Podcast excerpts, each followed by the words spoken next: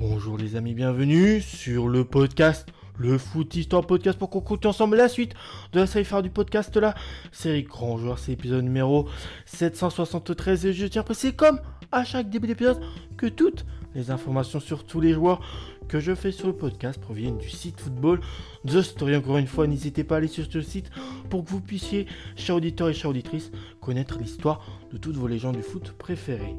Et dans ce nouveau épisode, on va parler euh, de euh, Chus Pereda, qui est un milieu de terrain, joueur milieu de terrain espagnol. Son nom complet c'est Jesus Maria Pereda Ruiz de Temino, de Temino, oui c'est ça. Il est né le 15 juin 1938 du côté de Medina de Pomar en Espagne et il est malheureusement décédé le 27 septembre 2011 du côté de la ville de Barcelone, hein, qui est une ville très célèbre en Espagne. Milieu de terrain, c'est un milieu de terrain qu'il faut savoir n'est pas euh, très grand. Il mesure 1m70, donc euh, là c'est plutôt un petit gabarit.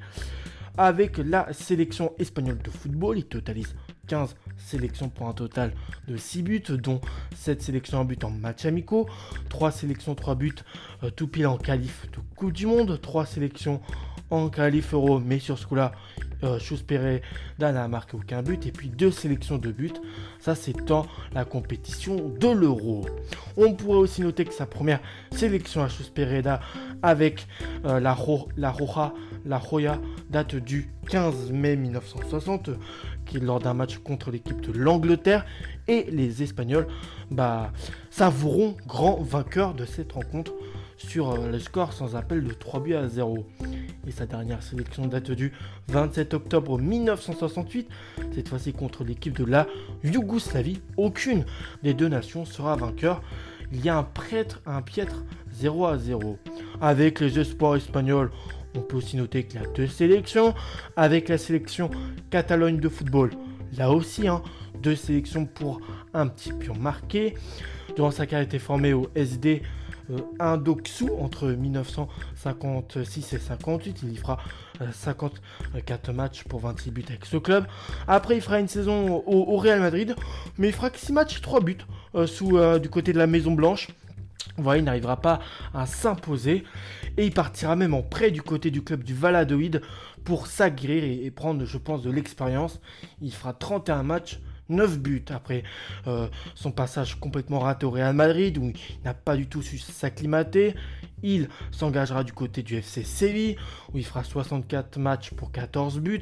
Là, il retrouvera des sensations et forcément attirera l'œil de grands clubs. Et il y a le club ennemi du Real Madrid, le Barça, bah, qui va pas se gêner du fait que bah, il a échoué dans la Maison Blanche pour essayer de, le relancer et euh, bah, voilà, essayer de, confirmer les bonnes prestations qu'il avait fait avec le FC Séville. Il fera 203 matchs pour 65 buts avec le Barça. Et après, il terminera sa carrière dans les clubs comme le CE euh, Sabadell ou encore Mallorca entre 1970 et 72. Il est né le 15 juin 1938, ça je vous l'ai précisé en début d'épisode, du côté de Medina de Pomar, près de la ville de Burgos plus précisément. Chus Pereda, qui est un ailier de légende, reste surtout connu pour le rôle important qu'il a eu, qu'il a joué dans la sélection espagnole lors de la conquête de son premier titre. Et ce premier titre en question sera le titre de champion d'Europe des Nations, en 1964.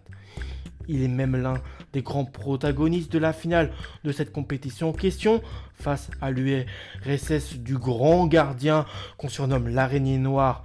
Je parle bien sûr de Leviachin, dans lequel il marque un but et donne une passe décisive pour le joueur Marcelino.